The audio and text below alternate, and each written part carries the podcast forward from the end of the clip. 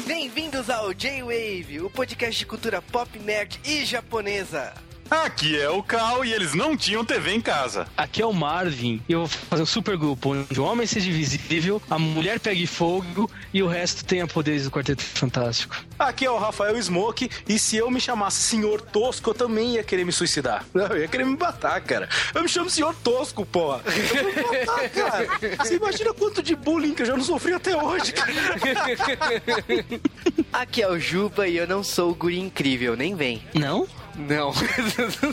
Puxa. E sejam bem-vindos a mais um J-Wave. Dessa vez falaremos sobre um tema incrível cujo nome eu esqueci. Nossa, Cal, minha Que ótimo, nossa. Nota 10.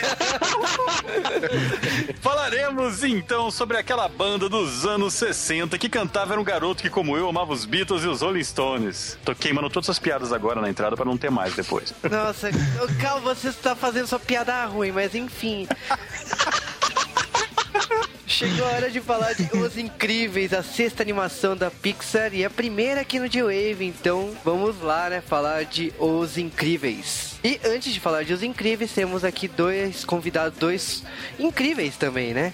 Começando pelo Magni Oi, tudo bom? e o outro convidado incrível aqui, sempre pedido pela galera, o Smoke. Olha só, já obrigado pelo incrível, tá? Tudo bem. Eu me sinto lisonjeado e um pouco envergonhado, enrubrecido, mas não tem problema. Eu realmente fiquei sabendo que tem uma galera aí doida que pediu pra eu voltar pro Diego, então tamo aí, vamos falar dos incríveis então. E bom, então, se vocês pediram pra mim voltar, vocês sabem que eu, além do sou o Rafael Smoke, sou da taberna do Smoke, então se vocês quiserem continuar me ouvindo, a minha voz incrivelmente tosca e maluca, apesar do Juba falar que eu sou incrível, mas se vocês quiserem continuar ouvindo a minha voz, acessem a taberna do smoke.com.br, escutem o Taberna Cast, nosso podcast quinzenal de variedades, cinema, nostalgia, música, um pouco de tudo também, mais ou menos essa pegada da galera do J-Wave, que já esteve lá também, ouçam os episódios com o pessoal do J-Wave lá, principalmente o de Dragon Ball, que aliás é o único.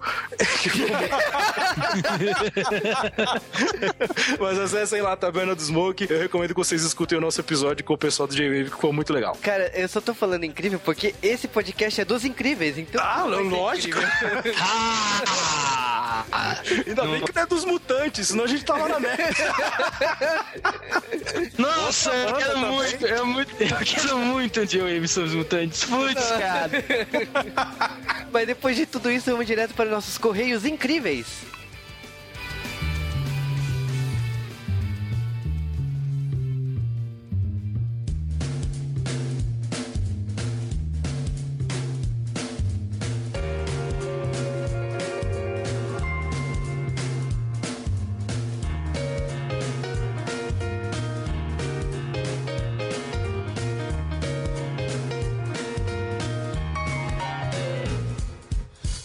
Sejam bem-vindos a mais um Correios do J-Wave e sem chás de avelã. Cara, o que que foi essa semana, hein? Que semana surreal foram nos e-mails do J-Wave, nos comentários. Os nossos ouvintes estão de parabéns do jeito estranho. Ah, cara, você fez chava de avelã, né? Fala a verdade. Eu acredito que foi exatamente isso. E essa semana temos uma notícia, uma notícia de verdade, né? Até no jornal saiu. Sim, exatamente. O jornal Fluminense, né, lá do estado do Rio de Janeiro, nos entrevistou, né, perguntou sobre a origem do podcast, sobre a mídia em si. E se vocês quiserem, vão lá atrás do jornal. Vai também vai ter o link aqui no bloco Correios para você ver a entrevista lá. Cara, eu me senti hominho. Foi o momento que a minha família reconheceu que ter um podcast é alguma coisa, sabe? Saiu no jornal. Olha só, uhul! Aqui em casa também. Vamos Eu lá. vi.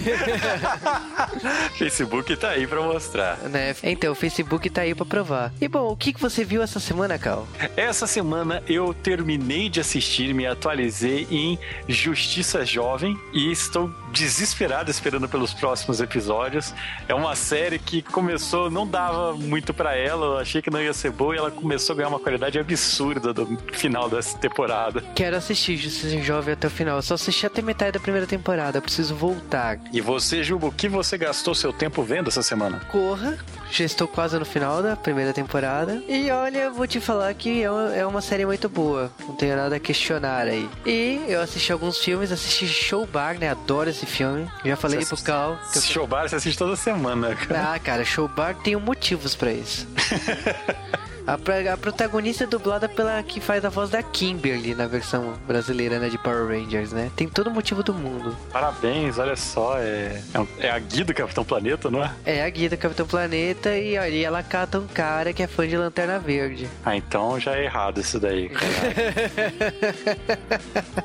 Mas beleza, essas são as sugestões da semana. Vamos direto para os nossos abraços. E o primeiro abraço é para o Murak, Também um abraço para o Azevedo, para o Kedra Holt, pro LGM Horus, para o Rafael Taira, também para o Vinícius CMP, para o Lucas Marins, pro Thiago Machado, para o Lionel Freitas. Também pro Hector do Fogo, personagem vindo de Samurai Warriors, né? Cara, muito bom você lembrar disso, não? Abraço para o Kleber373. Sobrenome muito legal. Também pra Giovanni ponto e vírgula Link. É o Giovanni Link 1.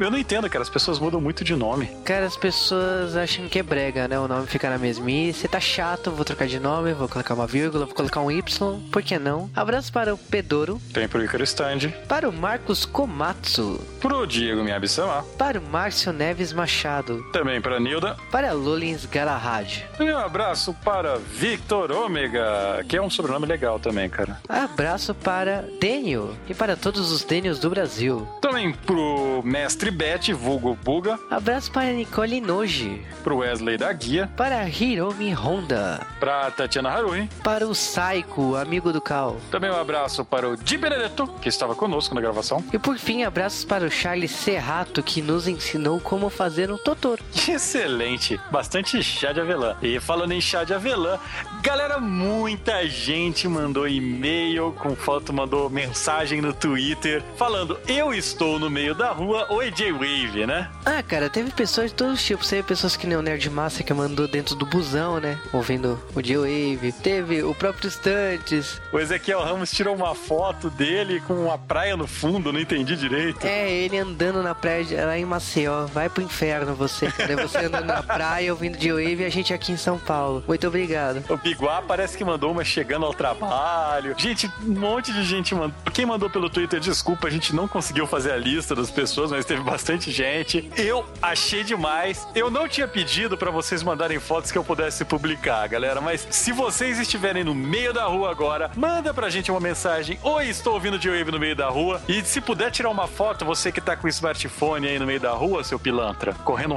graves riscos de ser atropelado, assaltado e tudo mais, tira uma foto do meio da rua e manda pra gente. A gente vai publicar isso algum dia. Exatamente, cara. Então eu já estou prevendo que semana que vem vai ter mais e-mails de fotos na rua. Mas cara, eu tudo bem. adorei, cara, eu adorei, eu ri demais quando começou. E começando com os e-mails, começamos com o e-mail da Ana Lúcia, né? E ela fez uma maratona aqui, né? Pelo que eu tô vendo.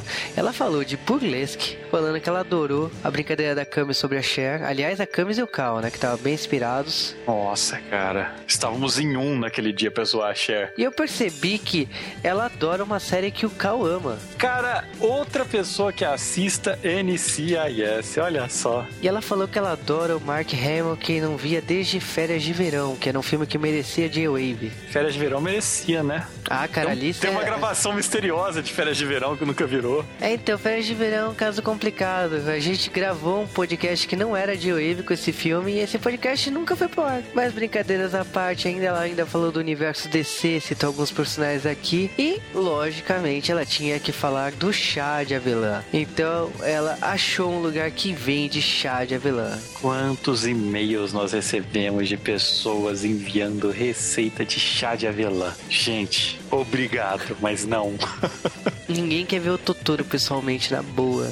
Mas brincando, brincadeiras à parte aí, temos o Vigal, Vinícius Galvão, né? Que ele falou que adora o estúdio Ghibli. Falou que lembra muito de Viagem de Chihiro, né? Que, lógico, é uma das obras mais famosas aqui. E que ele ficou bastante impressionado quando os pais da Chihiro viraram porcos. Ele ainda levantou de volta aquele negócio do, do Robin, que o Robin não é uma referência, tipo, ali- aliás, que o Robin é uma referência. Mas, Gente, um diretor que faz referências tão sutis e, e, tão legais, ele colocar uma óbvia dessas daí, se ele tá fazendo referência, não é para quem não conhece, é pra fã, gente. Então, não, é, não é aceitável. Foi, tem, tem muita impressão que foi colocado depois que o roteiro tava pronto, sabe? Uma cena gravada depois do filme. Exatamente. E bom, temos também o e-mail do Gustavo Azevedo Vieira, né? 15 anos de Jandira, estado de São Paulo. Ele falou que ele assiste obras do do, estúdio Ghibli né, há um tempo, né? Ele assistiu Totoro há, com 4 anos de idade e ele guarda com carinho a fita cassete. Ele também falou que não conseguiu assistir o Akiba Ranger. Precisa de um estado de espírito com muita velã para assistir isso.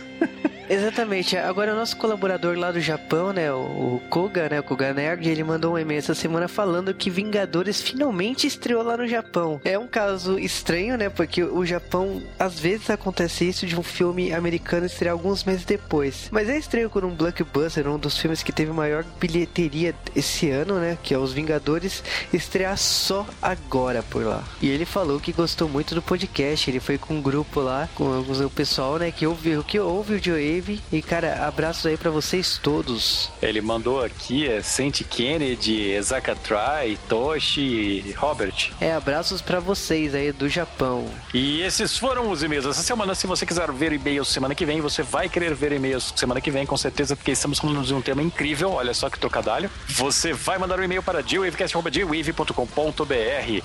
Aproveita e manda também: Oi, Cal, estou no meio da rua. Oi, J-Wave, né? Oi, J-Wave, estou correndo na praia, estou tomando água de coco ouvindo seu podcast e você não, então mande e-mails para geowavecast.geowave.com.br. Se você também quiser comentar, entre no post e comente Flude semanalmente. Então, cada minuto que você estiver ouvindo e tiver alguma ideia nova, quiser questionar alguma coisa, comente. É isso daí, você deve comentar, você Deve também no Twitter, arroba JWavecast. Preste atenção, cast, cast, cast, cast, cast, entendeu? JWavecast, não é JWave. E fale conosco se estivermos online, responderemos ao vivo. Na verdade, mais o Juba do que eu que responde naquele Twitter. Cara, não estraga o suspense das coisas.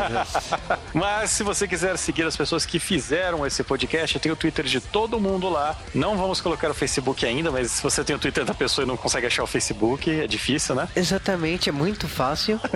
e galera, vocês têm que fazer algumas coisas importantes ainda. Primeiro, vocês têm que colocar o J-Wave lá na página principal da iTunes Store. Exatamente, então continue colocando cinco estrelas, fazendo um review lá no J-Wave no iTunes. Se você não fez, faça cadastro lá no iTunes e faça isso por nós. Outra coisa é que, se você votar no Top Blog e ganharmos, iremos fazer um podcast de Pokémon. Então, vote, vote com seu Twitter, vote com seu Facebook vote com todos os e-mails que você tiver. Agora, uma coisa que é uma bronca especial para todos vocês, porque vocês não estão divulgando J-Wave, não estão espalhando J-Wave. Nós sabemos quando vem muita gente nova, diferente para ouvir o J-Wave e estabilizou. O que aconteceu, gente? Nós queremos que vocês passem o J-Wave para todas as pessoas possíveis, forcem-nas a ouvir, escolham os J-Waves que vocês acham mais legais e mandem elas ouvirem. Queremos uma legião de gente nova comentando no podcast, mandando e-mail e nos ouvindo. Exatamente, eu também quero agradecer a Camis por ter me convidado para participar do podcast dela, né? Seriadores Anônimos. E, e, eu pude falar de Dallas, olha só. E agora vamos colocar uma roupa de colã bem apertada e direto para um filme de super-heróis que já passaram do auge de sua forma. Inclusive, eu tô bem gordo, cara. Se eu botar uma roupa de colã daquele jeito. Cara, se eu colocar uma roupa daquele jeito, eu vou passar muita vergonha.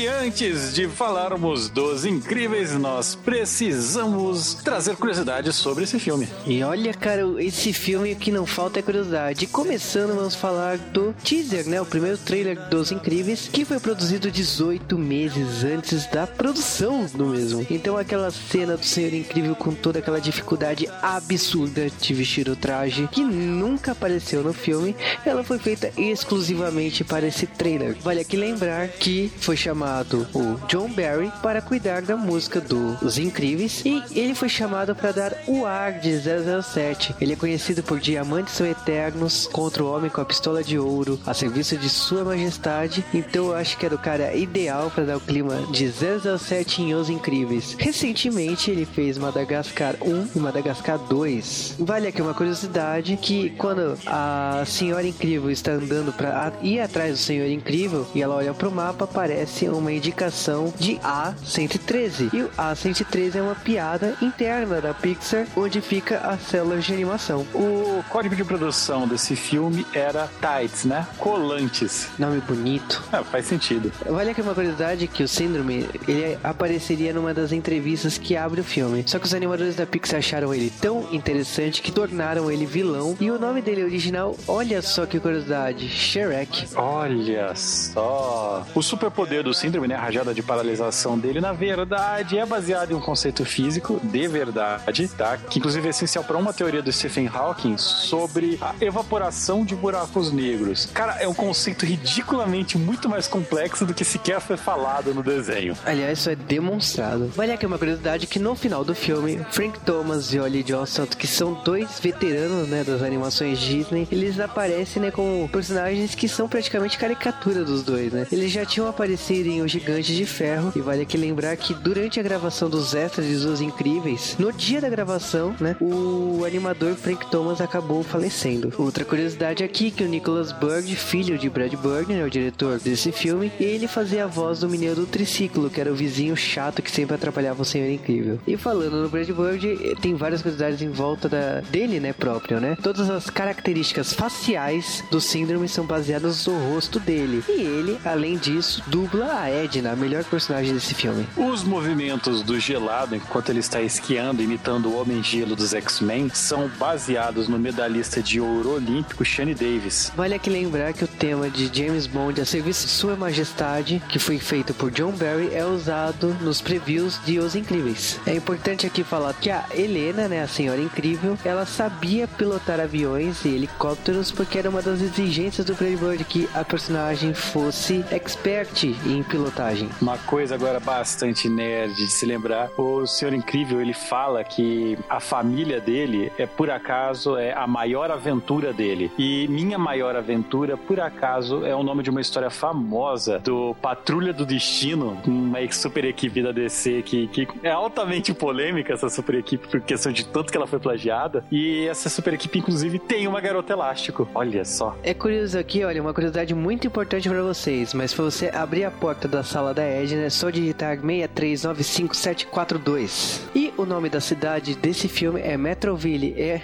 vocês já se tocaram, uma contração das palavras Metrópolis e Smallville. Eu acho que foi em Piracicaba, pelo menos na versão brasileira.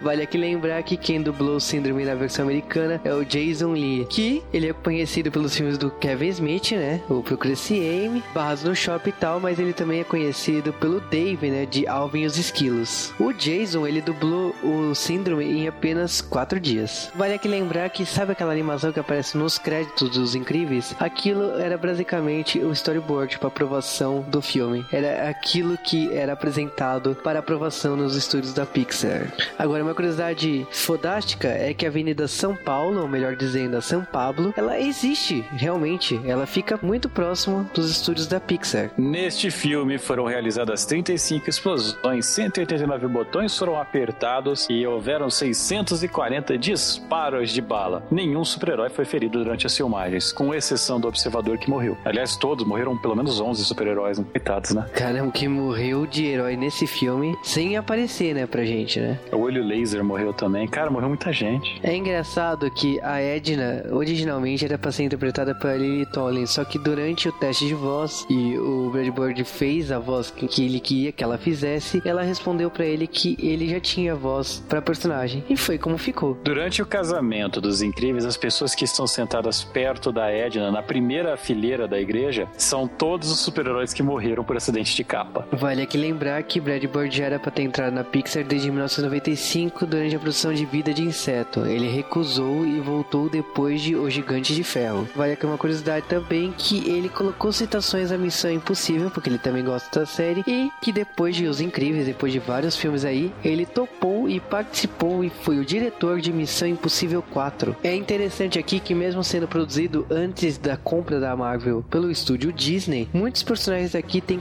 têm características e poderes de personagens da Marvel. Então, por exemplo, Quarteto Fantástico, no caso dos Os Incríveis. O Ser Incrível também tem a super força do Coisa e a própria Senhora Incrível, ela tem o poder do Senhor Fantástico, olha só. É engraçado que o próprio Zezé, que é o filho mais novo da Senhora e Senhor Incrível, ele também ele carrega as características de Franklin, né? O filho do Senhor Fantástico com a sua. Esse também foi o primeiro filme da Disney que os atores principais, né, os personagens principais eram humanos. Até então eram sempre animais, brinquedos ou outras coisas. Ironicamente, Os Incríveis foi o primeiro filme que não recebeu indicação Oscar musical. Vale citar algumas coisas que acontecem no filme. A cena que o Senhor Incrível aparece no começo do filme salvando o trem, ela é uma referência a Homem-Aranha 2. Já, já o Quarteto Fantástico, a cena mais que é fácil de identificar é o casamento mesmo do Senhor Incrível com a Senhora Incrível. Já citamos aqui que o, o Super-Homem é citado diversas vezes na história e tem o nome da cidade, que é uma, é uma junção dos, dos dois nomes da cidade natal dele e a cidade que ele trabalha e vive hoje. O gelado é uma referência a um homem de gelo, óbvio. O Zezé seria parecido com o Visão? Que viagem o Zezé é parecido com o Visão. Agora, você acha que o Guri Incrível é parecido com o Robin? E quais deles? E vai aqui também citar que a cena de perseguição do Flecha, né, na floresta da ilha, é também uma referência a Retorno de Jedi. Mas esse filme tem uma coisa muito interessante em relação à dublagem brasileira. Um que foi a adaptação, a localização brasileira. Eles tentaram colocar várias homenagens, né, à própria forma como os quadrinhos eram feitos naquela época. Ou seja, os quadrinhos da DC e da Marvel na época da editora Ebal e por aí vai, o que que eles faziam? Eles alteravam os nomes dos lugares e dos personagens para ficar abrasileirado. Daí temos que Lois Lane se chamou Miriam Lane, né? E o Peter Parker chamava Pedro Prado. Pior ainda que isso daí é que houveram duas dublagens desse filme no Brasil. A primeira dublagem, o Senhor Incrível tinha a voz do Márcio Seixas, que é o Batman, e o dublador original do Gelado era o Luiz Carlos Percy, que, entre outras pessoas, foi o Voldemort. Sim, ele foi substituído aí, né, pelo Márcio Simões, que fez a segunda dublagem de Os Incríveis, né? Ele é o gênio do Aladdin. É, ele também é o Capitão Feio em Turma da Mônica. Nossa, que relevante, hein, Juba? Obrigado. Porra, ele é o Coringa em Batman, Os Bravos e Destemidos. Quem substituiu o Senhor Incrível foi o Luiz Fermota, que é o dublador atual do Stallone, né? É, que é o dublador de, recentemente você pode ver em Mercenários e tal. É interessante aqui que também a voz do Flecha, né? Ele foi dublado pelo Bernardo Coutinho, ele foi substituído pelo Matheus Perissé. É, quanto aos outros dubladores, a dubladora da Mulher Elástica, a Helena, era a Márcia Coutinho, e enquanto a Violeta era a Lina Mendes. É, o que aconteceu foi aquele velho papo de é, os dubladores, eles fizeram uma porcentagem das vendas dos DVDs na hora que saiu. Porque é bem nebuloso como funcionam esses contratos pra gente que não é da área, né? É, mas isso já aconteceu em várias coisas, 24 Horas, Os Simpsons, são várias produções aí que acontece esse tipo de discussão na justiça e a produtora toma suas atitudes, às vezes concorda, às vezes não, e nesse caso aqui a solução foi trocar alguns dubladores e foi o que aconteceu. O mais bizarro é que são vozes completamente diferentes que substituíram, mesmo substituindo a qualidade continuou boa, né? Então se você viu no cinema, você viu com um conjunto de vozes e se você viu no DVD, você viu com outro conjunto de vozes. Sim, na segunda tiragem de DVD, no caso, né? A primeira tiragem de DVD, um DVD duplo dos Incríveis, vem com essa primeira dublagem. Ele é praticamente raro hoje em dia de se encontrar. E a segunda linha de DVD e o Blu-ray veio com essa segunda dublagem. Então, vocês têm a chance de encontrar por aí as duas dublagens.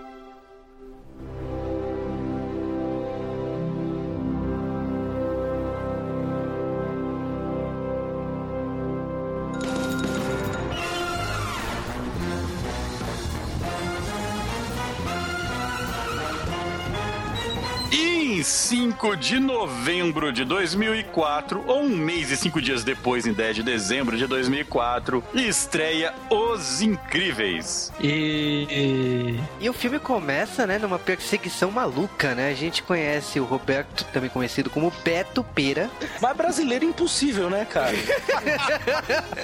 e ele Se fosse está... Pera, era Silva. não sei. Nossa, porque pera realmente tem em qualquer lugar, né? Mas... Mas é excelente porque ele tá no carro dele na década de Fonfon, que a gente não sabe exatamente quando é. E ele tem um GPS, tem um carro totalmente mecânico, só que com aquele visual de desenho do Batman, né? Ah, cara, ele também tem o corpo igual do desenho. É verdade. A circunferência do queixo, né? O nariz, aquela coisa incrível. Eu não sei como é que ele não. Eu, eu- não, é sério, só, só uma crítica rápida. Mano, com um cara com, aquele espaço que ele tem entre o nariz, acho que ele não consegue olhar pro lado, porque ele só vê o nariz. Mas tudo bem, continua. Você já percebeu que todos esses heróis de- com esse traço, eles só malham a parte de cima do ombro, eles ficam coxinha? Sim, né, cara? É o famoso vou pra academia malhar o braço, né? É, então, Só. né? O cara veio, o cara. Mas enfim, ele tá lá andando na Avenida São Paulo. Ai, parabéns, parabéns pela imagem. Parabéns, cara. É, ca- cada cidade tem uma rua, é isso? Mas se ele estivesse de verdade na Avenida São Paulo, ele não conseguiria ir costurando com o carro como ele Ah, Ferrado. e ele já brinca logo de Machine Man, né? Ele fala que dá tempo, ele já. Porra, tenta. Juba. Nossa, hoje é Isso aqui é um, é um podcast de respeito, esse daqui, por favor, né? Mas enfim, ele acha que dá tempo e se transforma no Senhor Incrível, né? E bom, ele tem. Primeiramente, ele tem que salvar o bichano, né? Uma senhora para, ela decide parar, se joga no meio da Avenida São Paulo. E o Roberto Pereira fala: beleza, vou salvar o bichano. E é hilário ele balançando a árvore daquele jeito, né? Outro motivo pra não ser no Brasil. Se fosse no Brasil, eu queria estar limpando a senhora do carro até agora. Ainda mais na Avenida São Paulo. Eu não tenho ideia de onde fica a Avenida São Paulo, mas tem um nome de selva trash. Não é ali perto da Avenida Brasil, dessas coisas assim. Não, mas aí é, no- é, é novela, né, porra? Você sabe que você datou o podcast pra sempre, né? Ah, Oi, oi, oi. E deixa. Cara, ele resgatando aquele gato é, é muito genial. Ele arranca a árvore e chacoalha até o gato cair. Gato é um bicho chato pra caramba, nossa. e ele olhando pro, daí ele É, olhando é- pro relógio. Dá tempo, dá tempo. Não, não, dá não- tempo. O, o engraçado dessa cena da árvore é aquela máxima do herói, não, não digo, não digo é, caricato, mas é tipo assim, ele resolve a coisa no. Pera aí, eu vou arrancar a árvore do chão, chacoalhar, e o galho vai cair. Afinal de contas, eu sou super forte, entendeu? Eu não vou tentar subir na árvore um pouco mais rápido, coisa tipo, não, eu vou chacoalhar a árvore. Tá, tá beleza, não vai pegar nada. Depois reclama da vida. Bom, ele consegue resolver o problema do bichano, ele vê uma perseguição policial, ele olha pro relógio e fala, ah, dá tempo. E vai lá resolver também. Você não sabe o que que ele, ele tá com pressa, né? O que que ele irá fazer depois de tudo isso, mas você sabe que vai dar tempo. E depois desse crime aí, ele acaba vendo um, um cara se jogando de alto de um prédio, né? E nesse momento ele se joga pra defender o cara e acaba estourando o vidro, né? E, e segurando o cara. Aí ele descobre um outro bandido lá. Bom voyage, velho. Eu adorei. O cara xingando em francês, ele fala tudo em francês. Eu- a primeira vez que eu assisti esse filme, eu não tinha ideia do que ele falava. Dessa vez eu ria. Não, é que nome clichê também, né, cara? Bom voyage. Bom voyage, bomba, de bomba. É, bom voyage. Se não fosse, seria, sei lá, o incrível Torre Eiffel, ou não sei, o, baguete explosiva, alguma coisa desse tipo ser. French fry. É, alguma coisa assim, cara. Muito clichê, cara. Cara, France 5, né? Puta que... Não, sai, Juba, para. Saia daqui, Juba. Eu falei. ah, Juba que me forçou a ver French Five com ameaça. Se eu não ver isso daqui, Joe Wave acaba. Aí, o dia que eu fiquei sabendo pelo Juba no Facebook que existia um Super Sentai francês, eu desacreditei da vida, cara. De tudo, eu posso morrer em paz, posso, ou não, não sei, mas a França tem um Sentai próprio, é bizarro. Mas, no meio, né, enquanto ele prende esse vilão, ele prende salvando esse cara do suicídio, que é o senhor Tosco. ah, sim, grande senhor Tosco. Agora o pessoal entendeu, né? Lógico que ele tava se matando. Senhor Tosco.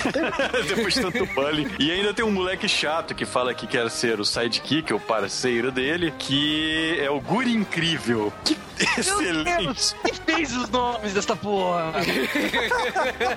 Não, e dá pra gente fazer um checklist. né? A gente já tem dois nomes super criativos. O, o francês amiguinho lá que eu nem vou falar de novo e tem Guri Incrível. Vamos continuando que vai surgir mais, eu sei que vai. Cara, o Guri Incrível, ele é o cara mais chato de todos os tempos, né? Porque ele fala assim, ah, não tenho superpoderes, mas eu consigo os meus. E você percebe que o Senhor Incrível, tipo, ele já tá de saco cheio daquele cara. Tipo, é o fã, que não é só o simples fã, ele é o fã chato. E aí ele fala assim, beleza, tipo, agora não é o momento, estou lutando aqui, por favor, se retire. Só que o Bom Voyage acaba deixando uma bomba no pé, né, do Guri Incrível, ele tenta ajudar e dá merda no final das contas. É, acaba explodindo algumas coisas, entre elas explode uma linha de trem que tava passando para evitar que todo mundo morresse, o Senhor Incrível para. Só que a gente acaba descobrindo, né, que o vilão fugiu e o Senhor Incrível não vai persegui-lo agora porque ele tem um compromisso, que ele tava atrasado para, para ele desde o começo do filme, que era de dia, agora já é de noitão. Cara, você vê lá os policiais, mas você não vai prender ele? Não, agora não dá tempo. E os policiais achando o cúmulo, né? Ah, Não, que, que coisa.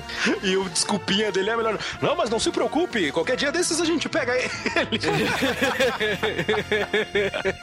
Ah, mas o melhor é porque, na verdade, ele estava indo se casar e justamente com uma super-heroína que ele tinha encontrado no meio do caminho, a garota Elástico. Que nome, né?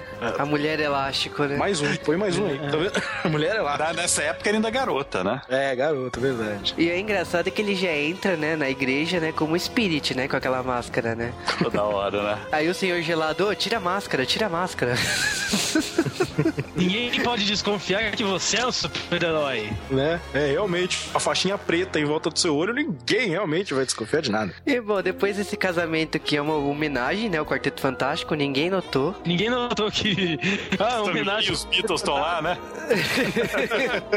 é porque ninguém sabe reconhecer o Jack Kirby, né? Ah, que fique claro que a Edna Moda tinha o cabelo de um Beatle. Mas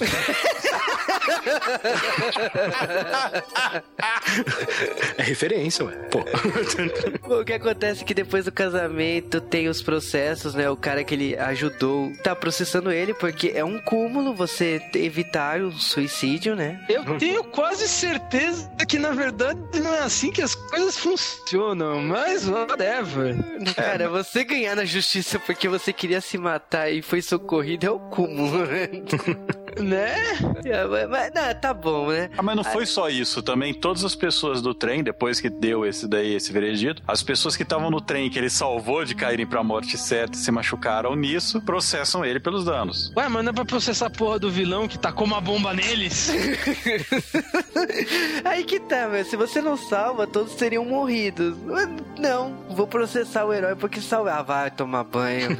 Viu? Se tivesse deixado eles pra morrer, não tinha sido processado. E aí isso abre precedente para pessoas do mundo inteiro processarem os heróis. Ou seja, o governo começa a ter que pagar milhões e milhões de indenização e tal. Eles acham que com essa histeria em cima dos heróis não vale a pena continuar com heróis e eles lançam um ato proibindo os heróis. Cara, isso é tão ridículo. É como processar uma lanchonete porque não serve comida saudável e ganhar na justiça. Pois é, né, cara? Tipo, é é imbecil, porque você pode ir num restaurante do lado que é por quilo e comer salada. Mas depois que eles aprovam o ato Kine, né? Então o Rorschach nunca mais vai poder sair por aí combatendo crime. É. Morreu, né, cara? Não tem nem como esconder, né? Mas passou-se o tempo, né? E logo começa, um, num tempo que você não sabe qual, pra variar, que a mulher elástico, né? A Helena Pera, está abrindo as caixas da mudança e tá ligando pro marido e fala assim: Nossa, finalmente acabou a mudança. E ela fala assim: Pô, demorou três anos pra gente abrir todas as caixas. Ó, calma. E- Eu morei dois anos fora de casa e voltei. Eu tenho caixas de minha vida em fora da cidade até hoje, fechadas.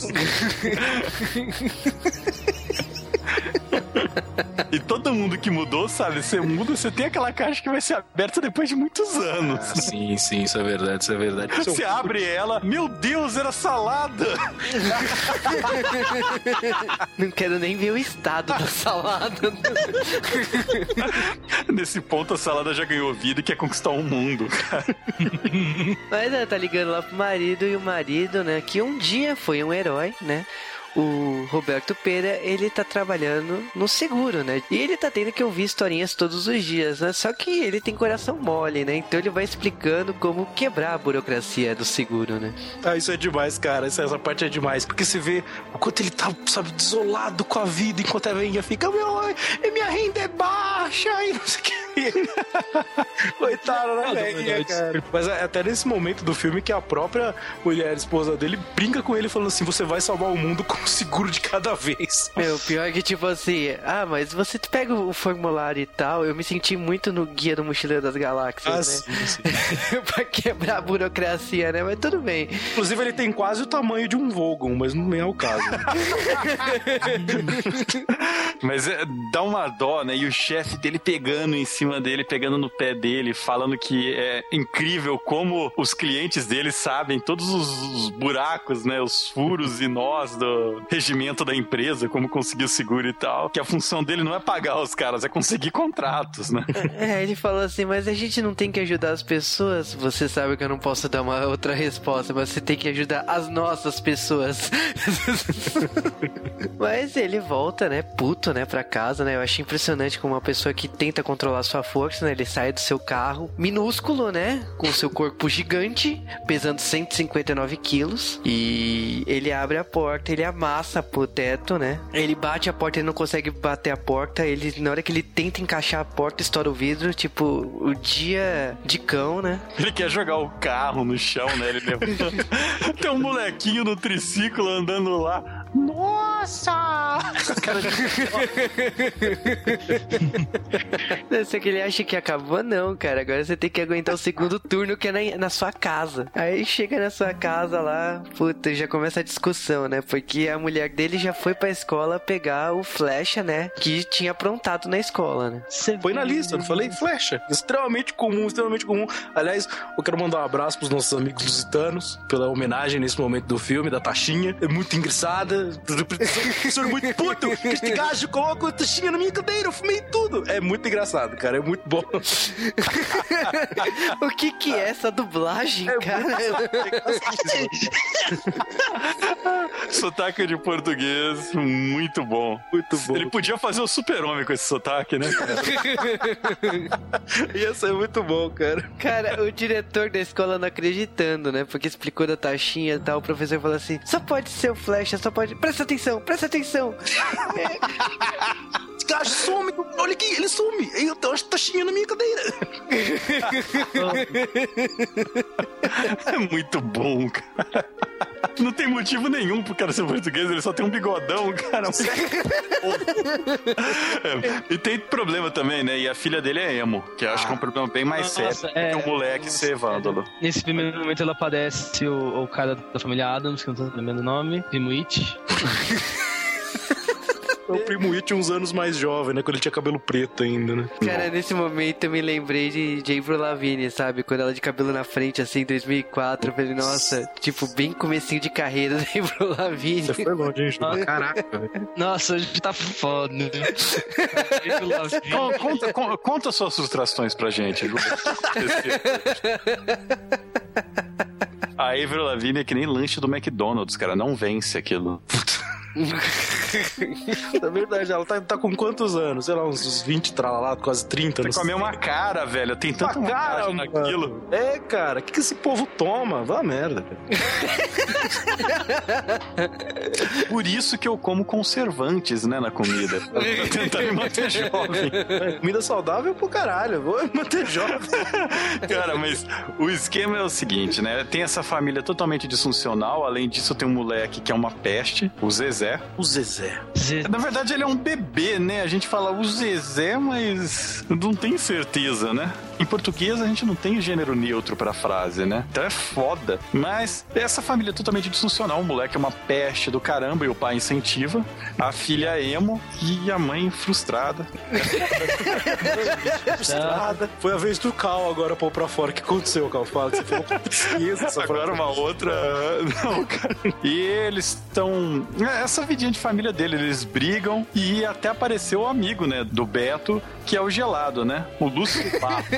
O que, que é aquela entrada, né, cara? Ele já abre a porta, já joga uma água como se fosse normal, né? Tipo, todo dia que ele abre a porta, taca água, né? Aí taca a água, ele, ele transforma, né, no em gelo e pega na mão, né?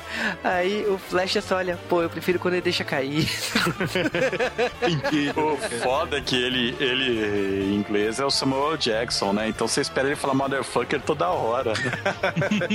Cara, mas o Lúcio Barro e o Beto Pera, eles falam que vão sair para jogar boliche, né? Eu acho que as únicas pessoas que falavam isso iam mesmo era o Fred e o Barney. que na verdade eles vão lá ouvir a rádio da polícia para encontrar causos e brincar ilegalmente de super-heróis. Como que é legal, né? Ficar com o carro ouvindo a rádio da polícia. Ah, nossa, é um crime, alguma coisa aconteceu, ah, beleza, vou lá. Tipo, não, né, cara? Mas então, aí tipo, eles, eles vão lá no incêndio, né, que tá acontecendo, eles ajudam o pessoal a sair.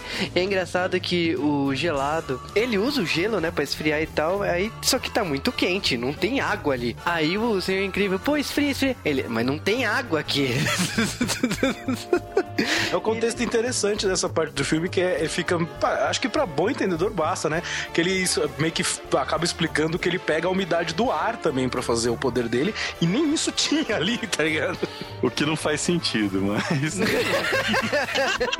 Até então o filho dele se chama Flecha e assim vai. É, mas a gente aceita, né? Ele é o Samuel Jackson que não fala palavrão. É um mundo mágico, a gente aceita. Então, cara, quando os policiais param ele, né? Porque eles salvam as pessoas do prédio em chamas e caem dentro de uma joalheria, né? Os policiais entram para, para pará-los e ele vai lá calminho, tá ligado? Não, é, peraí, vou beber um copo d'água, calma aí. Na maior paz do mundo, bebendo água, o policial mandando ele parado, né? Aliás, fica frio aí, cara. A dublagem fica tem que é. Apelar, né? Dublagem. Cara, acontece lá que eles conseguem fugir quando eles chegam em casa, né? O, o Roberto ele chega em casa, a Helena olha para ele e fala assim: O que que aconteceu com você chegar tão tarde e tal? E ela vê que a roupa dele tá com um pó, né? E ela disse, ela já sabe o que aconteceu, né? Que ele salvou alguém, né?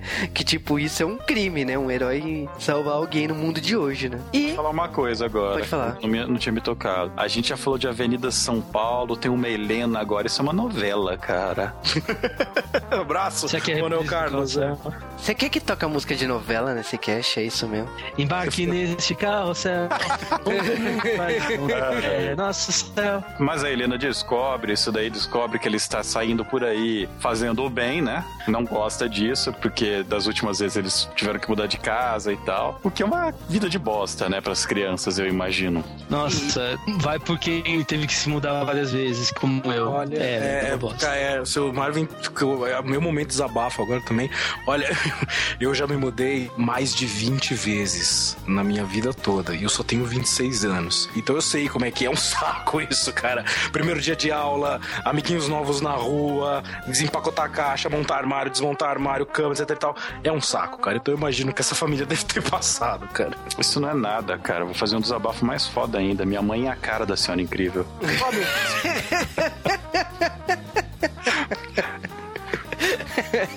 Isso faz um, um flecha? No caso, tudo bem? Flash. Ah. Mas, bom, o que acontece também é que a vida do Roberto Pereira não tá indo bem, né? O Roberto, ele tá indo lá no trabalho e tudo que ele faz acaba prejudicando a empresa, né? Porque quando ele facilita as coisas e tal. O que acontece nessa discussão acalorada é que ele é demitido. Cara, mas que chefe chato, hein? Não, ele mereceu. Ele mereceu. Ele mereceu. Ele mereceu. Tinha de fúria ali. Ele mereceu. E desabafo, normalmente, quem nunca teve um chefe assim, né, cara? Porque é o tipo mais comum, né? Sim, sim. É o mais comum. É o mais comum. Aquele que você quer realmente atravessar uma parede com ele. Sim. E aí o governo chega para ele e fala: Olha só, Beto, você de novo fazendo merda.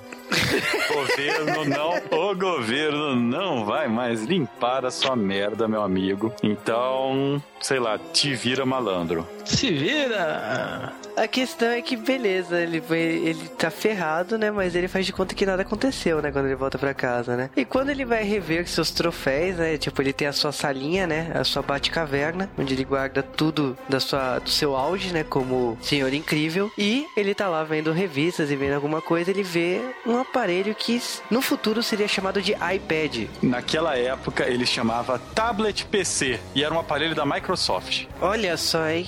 Quem diria, hein? Olha só. E as pessoas falando, olha só, os caras enfiaram o iPad no filme da Pixar. Nossa, a bosta já existia antes.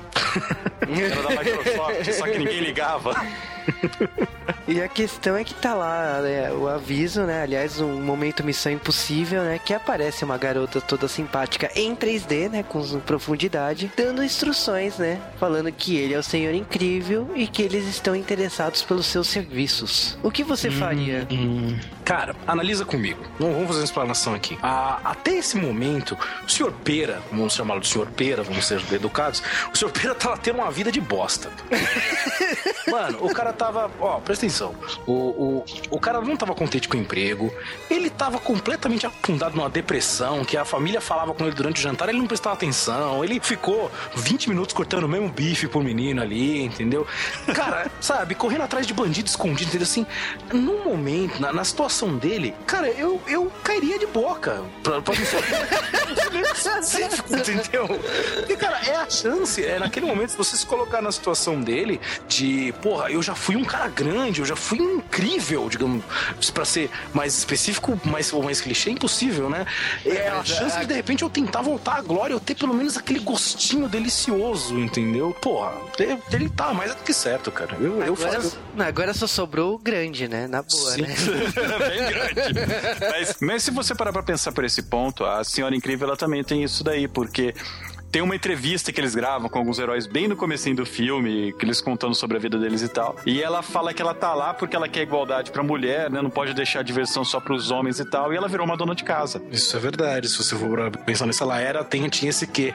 Ativista e ela virou uma mamãezona, né? O que sobrou É. pra ela, né? Pra mim, o melhor dela é ele pergunta assim: Você tem identidade secreta? Ela olha pra câmera e fala assim: Mas você acha que eu saio assim?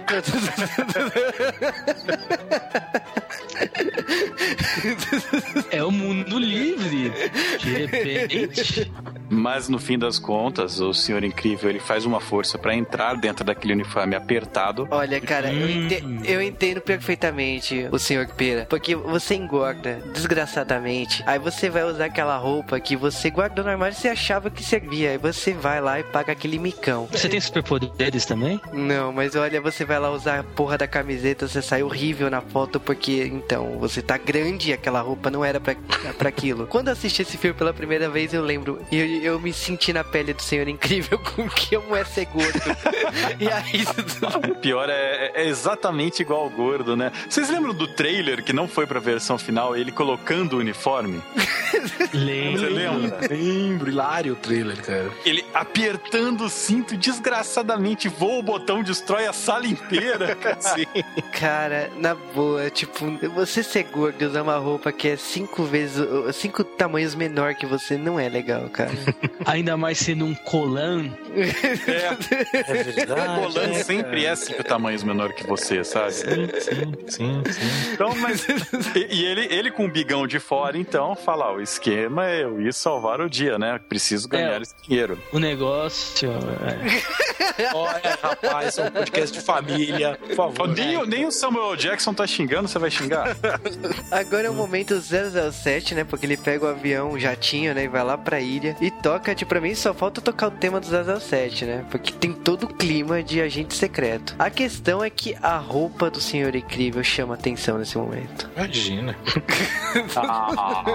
Aparece um robô gigante e ele olha pra aquele negócio e vê, beleza, vou ter que lutar. Estou enferrujado, estou tentando. Agora eu vou falar uma coisa. Quando eu praticava jiu-jitsu, você usa por baixo do kimono roupa térmica. É roupa de compressão térmica. É, vendo, vindo isso onde eu trabalho. bosta. É, ah, que legal, cara.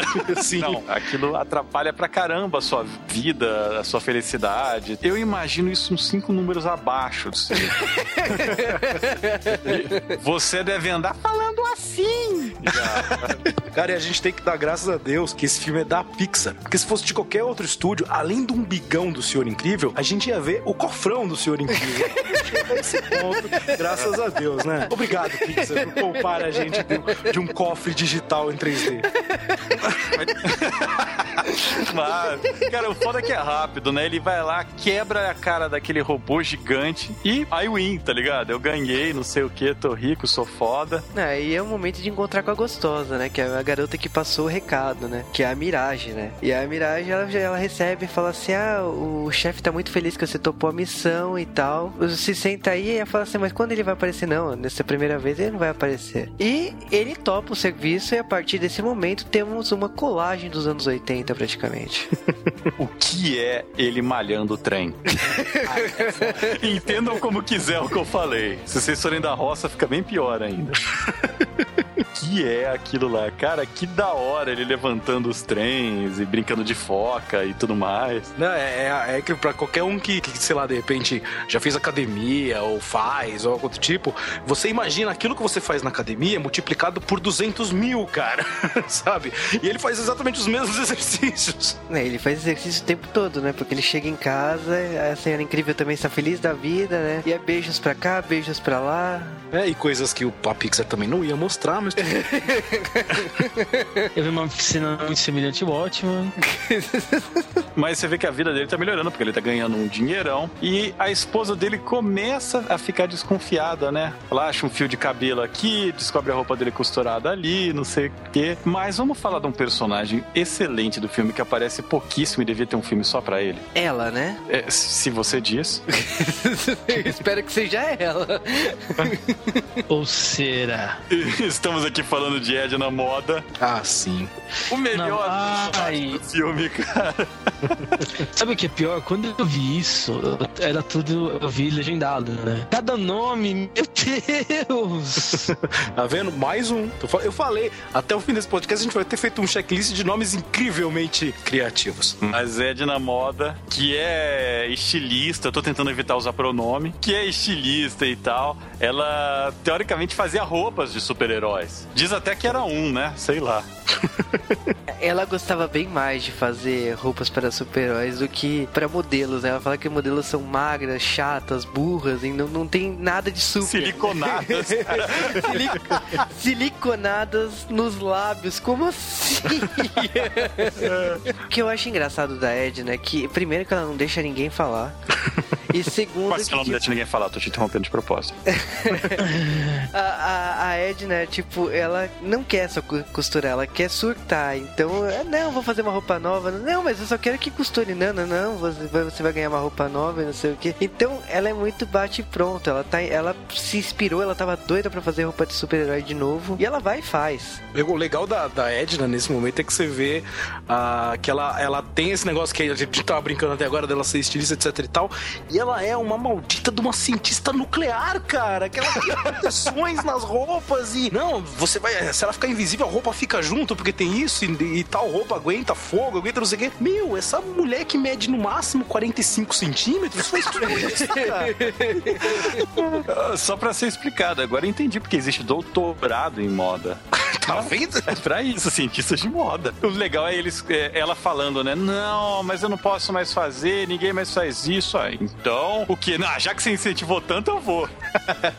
ela é muito foda. Ela é muito boa, cara. Não, realmente, se ela não fosse pra ela ter um, um filme solo, sei lá, uma série. Curta, né, coisa, cara? É um curtinho, uma coisa assim, merece, merece, cara. E merece. a explicação das capas, que o Senhor Incrível é uma capa? Ah, não, cara. O Senhor Incrível, não, mas eu quero uma capa. Não, não, não. Aí, já fala, aí a Gina fala assim: olha, aconteceu isso com esse herói. Esse herói tentou defender do lado de uma hélice. Foi pego pela hélice. E, tipo.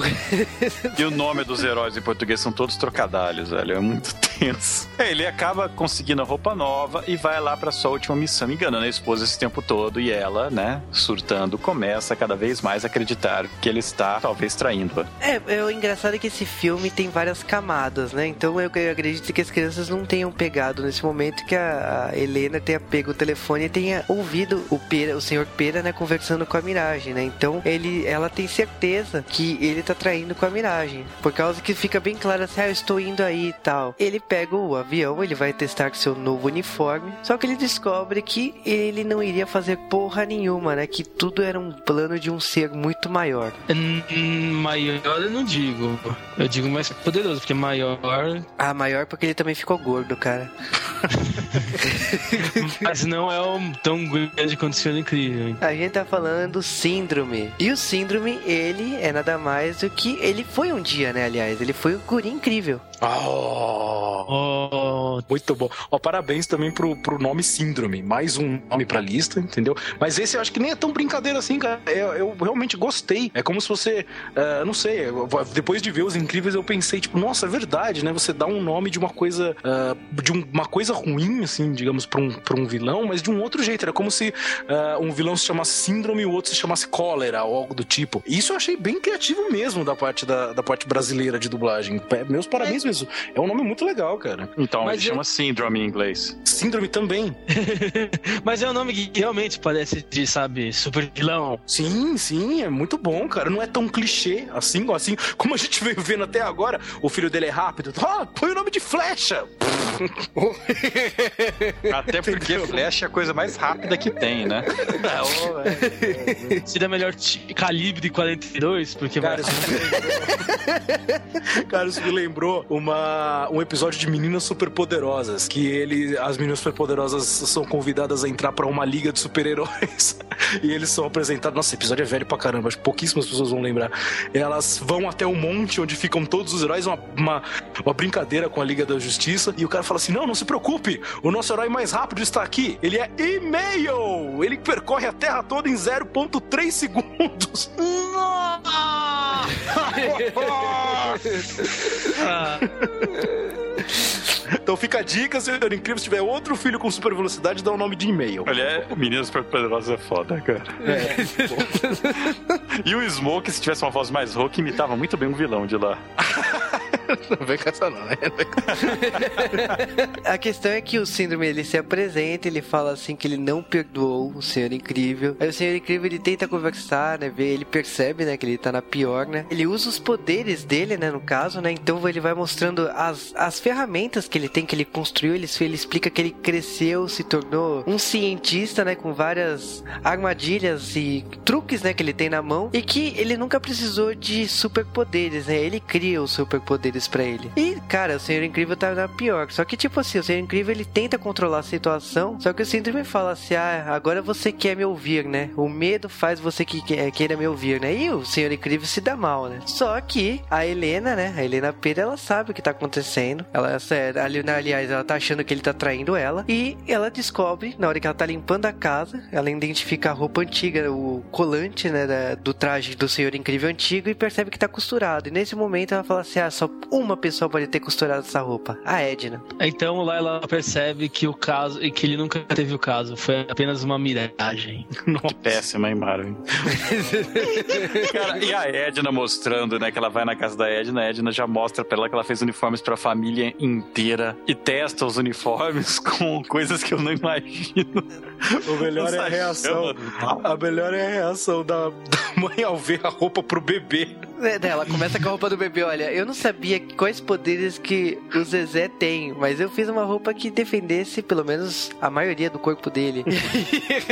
é, é, aguenta tiros, aguenta a- a- altas explosões. E a, a cara da Helena, "Ah, o que, que você acha que meu filho vai ter? O melhor é, mas o Zezé não tem poderes. Ah, então ele vai ficar uma gracinha. Aí já mostra a roupa dos, do- dos dois filhos, né? O Flecha e da Violeta, né? Fala assim, olha, a roupa dele é pra densidade e tal, a roupa da Violeta ela consegue ficar transparente, igual o poder dela. Só que aí ela acaba voltando pra casa, né? ela descobre, a Edna mostra que as roupas têm GPS, ela vê que o marido tá no meio de uma ilha no Pacífico, aquele safado. Ela acabou de ferrar o Senhor Incrível, né? Porque na hora que ela aperta o botão do GPS, cara, ele, ele infelizmente, né, acabou de. O plano dele de se esconder na ilha, né? Porque ele começou a emitir um sinal e a ilha toda, né, prestou atenção no sinal que ele emitiu, né? Ele é capturado de vez. Nesse meio tempo, a senhora incrível, é, a Helena, ela avisa pros Sirius que ela vai viajar, vai atrás do pai, e ela usa os seus ultra incríveis superpoderes de pilotar jatos pra ir até aquela ilha. Claro que a família, depois que vê que ela tem os uniformes, eles não vão deixá-la em paz. Ainda mais com aquele filho peste. A filha eu não entendi, porque a filha parece que nem gostava de ter os poderes, sabe? Ah, Ela não Violeta- gosta. Ah, Violeta é whatever. É mesmo nesse ponto também. Ah, como eu odeio. É meio X-Men, né? Ah, que eu odeio ter esses poderes e blá blá blá. E, e eu odeio ser invisível e ter campos de força. E. Atrapalham Chama, tanto é. a minha vida, esses poderes. E É. Eles acabam escondendo-se no avião que a Senhora Incrível está. E o avião, quando ele tá chegando na ilha, o síndrome, ele olha, vê que vai ser invadido, né? Alguém tá vindo resgatar o Senhor Incrível e solta um míssil lá. Um momento aqui. É incrível como a senhora incrível ela consegue esse avião. Ah, mas eu preciso ir lá pra ele. Qual que é o meio mais rápido? Ela liga lá pro cara pra arranjar o avião. Avião do governo, cara. Ótimo! O que pode dar errado? Pode dar errado que quando ela chega perto da ilha, o síndrome só solta todos os mísseis possíveis em direção àquele avião. Hum, um super vilão atacando mísseis no avião. O que acontece é que o avião explode e a senhora incrível é fantástico, né? Porque ela faz uma bolha de borracha, né? E consegue evitar qualquer mal, né? Só que ela desmaia, né? Na queda, né? E no meio, assim, do- dos filhos gritando, né? Muito momento Simpsons. Nossa, E eles gritando aí, tipo, ela acorda e vira um paraquedas. Na água, ela é muito criativa, né? Ela já cria um barquinho e pede pro filho ficar batendo os pés, né? Pra ser o motor, né? Você tem o filme dividido em duas partes nesse momento, que é o Senhor Incrível achando que a família dele morreu, e do outro lado a Senhora Incrível tentando salvar, né, ou achar o marido, que agora ela tem quase certeza que não está traindo, né? Ele está sendo caçado por bandidagem. Não, Ela- não só isso, eu acho que, eu acho que nesse momento do filme você também tem a- aquele momento de, da formação da família dos incríveis mesmo, né? Começa, é, a- é a coisa dos uniformes, é a coisa da mãe começar a falar: preciso que vocês, é, Flecha, use seus poderes, Violeta, cuida do Flecha, etc e tal. Então, assim, você começa a ver também o nascimento da família, os incríveis aí, né? Isso é interessante de se falar também. E aquela adolescente, e aquela adolescente chata, toda hora que a mãe manda usar os poderes, ela. Mas a senhora disse que não podia usar os poderes. Ah, ah, então morre! Corre, diabo. É, Tipo, ela fala assim, "Mas você lembra dos vilões que você assistia no sábado de manhã? Então, os vilões de verdade não são assim, os- eles são maus. Vilão sendo mal. e os momentos do filme, né? A senhora incrível invadindo a base e usando os poderes elásticos dela pra entrar lá. Ela presa na porta é tenso. Aliás, ela questionando a bunda dela é tensa, né, o tempo todo, né? Ao mesmo tempo que as crianças elas estão fugindo de bandidagem, porque os vilões acharam eles, né? E então agora, agora a casa caiu pro lado deles e a facilidade que aquelas crianças derrubam as naves e matam os seres humanos. Eles são pequenos psicopatas criados em cativeiro. A merda acontece justamente por causa do foguete, né? Eles estão quietos na caverna, mas eles não tinham noção que a caverna tinha uma conexão onde tava o foguete. É, o, o síndrome ia mandar um foguete. O plano do síndrome é um plano de bosta, né? Ele vai mandar um foguete com aquele robô que teoricamente era pra ter matado o senhor incrível pra o meio da pra Avenida São Paulo, né? Quando ele chegar lá, nenhum herói, exército e polícia ia conseguir destruir, porque ele testou isso com praticamente todos os heróis que ele conseguiu encontrar, matou todos com esse robô. Então não tem jeito, né? E, e ele ia chegar lá e salvar o dia. Ele, ia, ele que foi negado ser um herói, né? O sidekick do ser incrível, o guri incrível. Ele ia salvar o dia, ser o grande herói, ser fodão e tal. Quando ele ficasse velho, enchesse o saco de usar os poderes, ele ia vender os poderes pra todo mundo que quisesse. Ou seja, aí todo mundo ia ter poderes e ninguém mais ia ser super, porque ia ser comum. Que não é uma má ideia, talvez. É porque você quer voar, né, cara? Né? Não, eu quero elementes. Muito mais legal. Ah, poder de bosta. Se eu voasse, velho, eu ia ser o Homem-Pomba. Você acaba- Eu imaginei o Cal para em cima de um prédio assim, uma pose heróica, olha pra câmera e faz. Estufaria o peito, igual um pombo. o homem estufaria- e ficaria mirando, sabe? Eu quero ver os vilões. Que terror maior pros vilões seria esse, cara? O Homem-Pombo está chegando, cubram-se! É, verdade, o, Cal, o uniforme do Cal não ia ter cueca, fique claro. É, o Homem Codorna mandou lembranças. O Homem-Pombo é muito mais poderoso, cara. Ah, porque ele caga, né? Esse é o poder dele. Finalmente. Aí voar é um poder muito mais legal, cara. Escatológico, o papo do nada. É, detalhe, detalhe que eu não falei isso, eu só falei que esse homem pombo, todo mundo deduziu por quê. É, é, basicamente. Além desse negócio do foguete, né, que as crianças acabam saindo de lá e começa uma perseguição adoidada, onde elas demonstram que matam sem problema. Temos a mesma coisa acontecendo com a Senhora Incrível, que finalmente acha o Senhor Incrível. E numa outra cena anterior a esse filme, né, a Mirage, ela tinha sido pega pelo Senhor Incrível quando ele estava capturado, ele ameaçou matá-la se o Síndrome não o soltasse, mas o Síndrome falou, ó, dane-se, você faz o que você quiser com ela, eu não ligo. Síndrome cagando, né? Literalmente, né? Eu não tô nem aí. Ele sabe que não ia acontecer nada. Não, e ainda digo mais, é um dos melhores momentos dele no filme, porque ele olha com uma cara pro Senhor Incrível e fala assim: é, faz o que você quiser com ela, eu não ligo. Aí o Senhor Incrível fala: eu posso quebrar o osso dela que nem palito de dente. E ele fala: vai em frente. Com uma cara de cínico, cara. Muito boa, cara. Muito boa mesmo. E ela, claro, fica com o coraçãozinho magoado e solta o Senhor Incrível. Aí ela avisa pro Senhor Incrível, quando o Senhor Incrível ia quebrá-la no meio, como um palitinho de dente, ela avisa pra ele que a família dele está salva, ele abraça e nesse momento toca acorde de novela, né? Agora aconteceu merda porque a Senhora Incrível entra na sala nesse momento. Se fosse uma novela, subiria os créditos agora, sabe? Mas como não é, eles acabam explicando que na verdade não é nada disso, que o mundo vai estar fudido, mandou um míssil com uma máquina gigante de destruição e eles têm que sair da ilha. Claro que eles acabam fugindo de lá, né? Encontram-se os filhos lá embaixo e começam a massacrar pobres capangas. Porque capanga não é gente. Como já dizia aquele primeiro filme do Austin Powers, né? Cara, mas que cena, né? Essas cenas de luta, né? Quando o, o quarteto tá reunido, né? É, é aquele momento quase, quase equiparável ao do filme dos Vingadores, né, cara? Aquele momento heróico, né, cara? Todos agora lutando junto, coisa do tipo, é realmente muito empolgante, né, cara? É, e é engraçado como eles se encontram, né? Porque nesse momento, o Flecha e a Violeta, né? a- o Flecha tava correndo e a Violeta tinha feito um, um campo de força em forma de bola. Eles atropelam o Senhor Incrível. É um hamster da morte, cara. Um hamster... É! Aí, aí eles veem duas coisas vermelhas girando junto com eles. Eles falam, pai, mãe. Eu falei, porra, cara. Muito bom. Pior que eles tentam fazer de tudo, quebram, matam inocentes pra caramba, né? Que são pessoas que só estavam lá pelo salário, pelo plano dentário.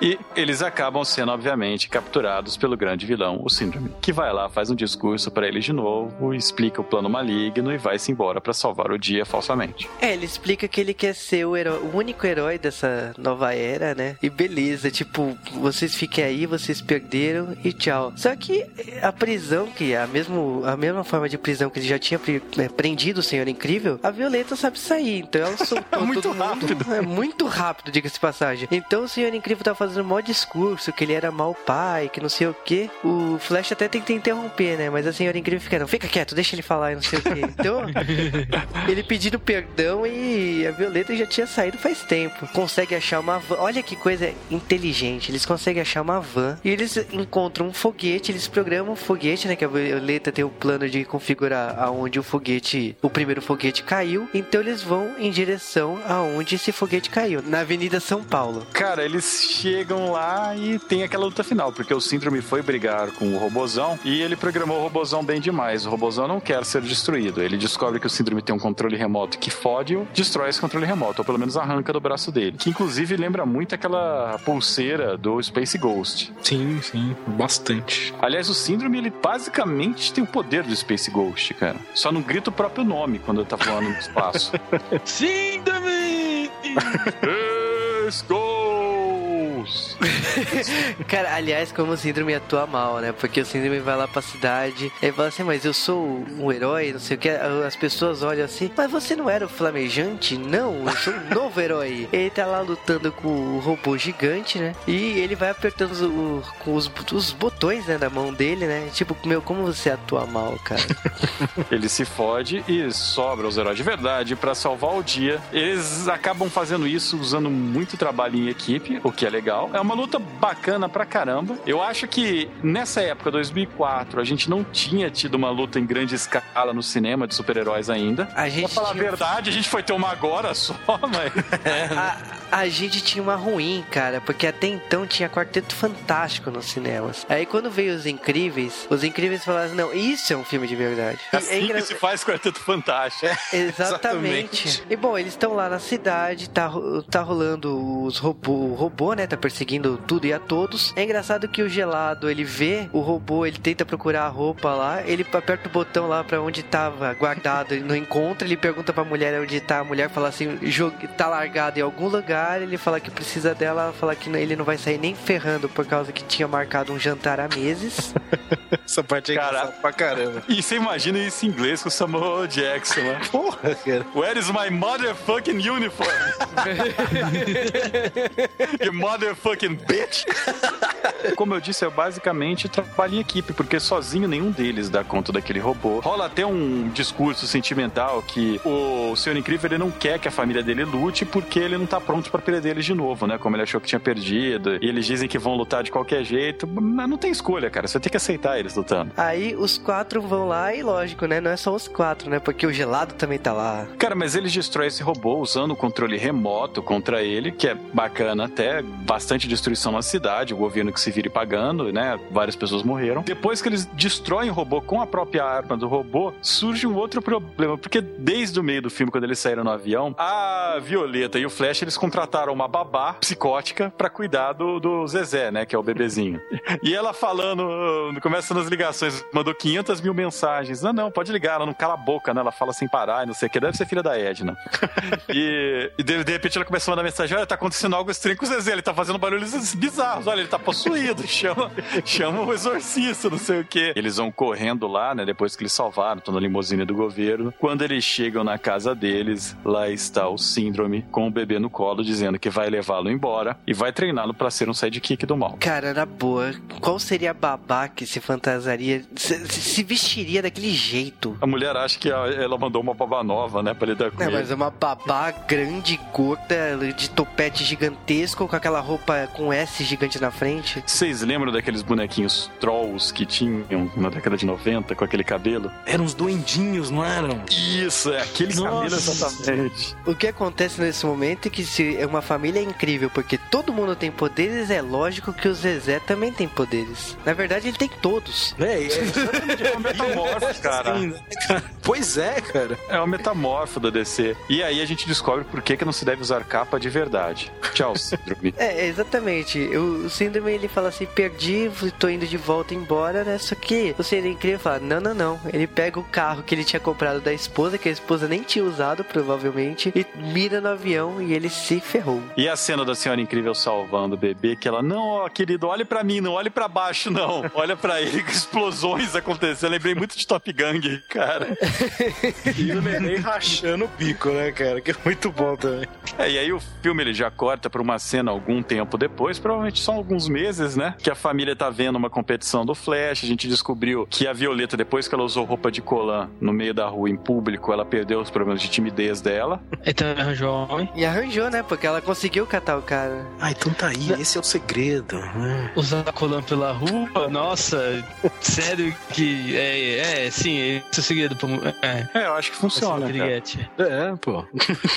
Bom, eles estão vendo uma corrida do Flash, é quando eles. Eles zoando, né? Não, vai mais rápido. Não, não, não tão rápido. Terminam, né? Aparece um vilão do nada, falando que, ah, eu, eu vim das profundezas, eu sou de baixo, mas estou acima de vocês, e não sei o quê. Muito foda essas zoeiras de dublagem. E todos eles já põem uniforme, ou seja, o problema foi resolvido. Voltamos ao status quo com heróis aparecendo em todo mundo. E não precisou de um homem azul pelado gigante explodindo nada.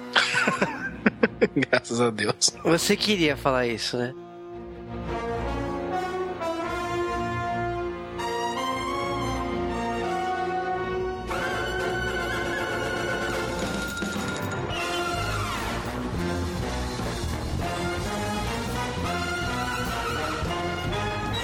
Incríveis começou a falar que ia sair, eu acho que, eu, pra falar a verdade, eu não botei muita fé. Era bem o começo daquele hype de super-heróis, a gente tava tendo todas as falhas que teve entre a primeira geração e essa geração atual de filmes de heróis. E eu esperava que ia ser mais uma. Eu fui assistir esse filme sem levar muito a sério, sabe? Eu falar, poxa, eu vou, vou assistir só porque é uma animação. A Pixar, ela tava bem no começo ainda nessa época. É, a Pixar, ela ainda não, não tinha falhado, ela também não tinha feito nada de excepcional, ela só tava boa nessa época. Eu falei, ah, vou assistir, né? E, velho, rachei o bico desse filme. Fiquei pensando, nossa, cara, é bom demais esse negócio. E a dublagem, eu ria pra caramba dessa dublagem, ria de tudo que ela fazia, porque os caras, eles fizeram uma sacaneação na dublagem, eles fizeram uma adaptação muito boa. Assim, se fosse talvez um, uma obra já estabelecida no Brasil e tal, eu poderia ter reclamado desse tipo de adaptação, mas eu ri demais, como é uma coisa nova, né? Eu ri demais. Eu acabei assistindo esse filme de novo em inglês mais tarde. As piadas são diferentes, eu acho que a adaptação em português ficou boa o suficiente para eu rir mais quando foi dublado. E eu não consigo falar, gente, assistam esse filme se vocês ainda não assistiram. Se vocês já assistiram, assistam de novo. Eu gosto muito desse filme. Ele foi o primeiro filme, eu acho, que realmente parecia um filme de super-heróis. Com lutas, com, com superpoderes, com humor. É um filme bem legal, eu gosto bastante dele. Eu não lembro de como eu tava na época, só falei, nossa, legal. É muito melhor que o Quarteto Fantástico. É, eu recomendo assistir, é muito legal. E foi, pra mim, é um, um dos melhores filmes dele. Só não falo que é o melhor porque ainda não vi Up. Bom, Os Incríveis, eu, antes de mais nada, eu não, eu não vou mentir pra vocês, acho que de todas as animações da Pixar, Os Incríveis é uma das animações que eu menos gosto. E olha que eu falei muito bem dela durante o filme, então calculem o quanto eu não gosto das outras animações da Pixar, mas Os Incríveis ele tem um, certas peculiaridades que eu acho que vale a pena as pessoas assistirem. Você gostando do tipo de filme, ou uh, da, da, do roteiro, da temática, etc tal, ou não. Principalmente se você gostar de quadrinhos. Uh, a gente brincou, a gente deu pequenos toques durante o podcast, e assim, uh, Incríveis é recheado de pequenas referenciazinhas, pequenas homenagens. Então, assim, eu gostei muito de Incríveis na época por sentir essa, essa coisa de homenagem que eu acho que a Pixar tentou fazer um pouco para o universo dos heróis como um todo, dos quadrinhos e também de heróis de televisão. Você tem isso representado com aquela coisa no começo do filme, de uma coisa meio que antiga, meio steampunk, bem de leve. Então isso lembra aqueles heróis mais antigos, tipo Flash Gordon etc. E vários outros momentos do filme lembram plots de quadrinhos, coisas dos vilões, os nomes óbvios e os planos, etc e tal. Até James Bond chega a ser um pouco homenageado nesse filme. Então eu gostei muito de Incríveis por isso. Eu acho que vale a pena ver os Incríveis para que você uh, saiba pegar essas nuances das homenagens, das referências e, como já foi dito aqui, ver finalmente uma, um, um filme de herói muito bom, com uma ação em grupo boa, uma ação em, um verdadeiro, digamos, quarteto fantástico em ação. É o que você vai encontrar vendo os Incríveis. Recomendo, vejam os Incríveis, peguem as nuances ou não, vejam simplesmente por pura diversão, porque o filme, a dublagem é ótima, as referências brasileiras foram muito legais. Eu costumo ter um pouco de birra com certas referências e mudanças em dublagem, mas é, a Pixar nunca deixou que isso fosse feito de uma maneira errada aqui no Brasil. Outros filmes como Monstros S.A. foi dublado de uma maneira muito boa, Toy Story, nem tenho o que falar, Vida de Inseto, então com Os Incríveis não foi diferente. A dublagem tá muito legal, as referências ficam engraçadas sim, as piadas de conotação é, de duplo sentido ficam legais sim, e enfim, é diversão. Assistam Os Incríveis sem medo nenhum. Cara, falando dos Incríveis, né, eu gosto pra caramba, tipo, é difícil escolher uma animação favorita da Pixar, mas essa é uma das minhas favoritas, e eu fico me perguntando até hoje por que que não saiu uma continuação, porque se até Carros saiu uma continuação, eu me pergunto por que a Pixar não soltou uma continuação dos Incríveis, porque todo mundo quer mais histórias desse dia a dia aí. Porque no final do filme fica claro que o governo está revendo a lei, que de repente os heróis podem voltar. Então seria interessante sim o retorno, como seria esse retorno? Eu gostaria demais disso. Sou fã de quadrinhos, eu adoro as referências, sou fãzaço de 007, adoraria fazer um G-Wave de 007. Então, é, os Incríveis, quando tem essa pegada que mistura heróis e agente secreto, para mim é uma realização pessoal, assim, para mim é um, um dos filmes assim que eu adoro e que eu gostei mais ainda de poder fazer um podcast sobre ele. Então, se eu recomendo, pô, recomendo que você vá correndo atrás do Blu-ray, porque ver em alta definição faz diferença, cara. Agora, você falou por que, que esse filme não teve e Carros teve. Eu tenho uma pergunta melhor. Por que, que Carros teve continuação? Não sei.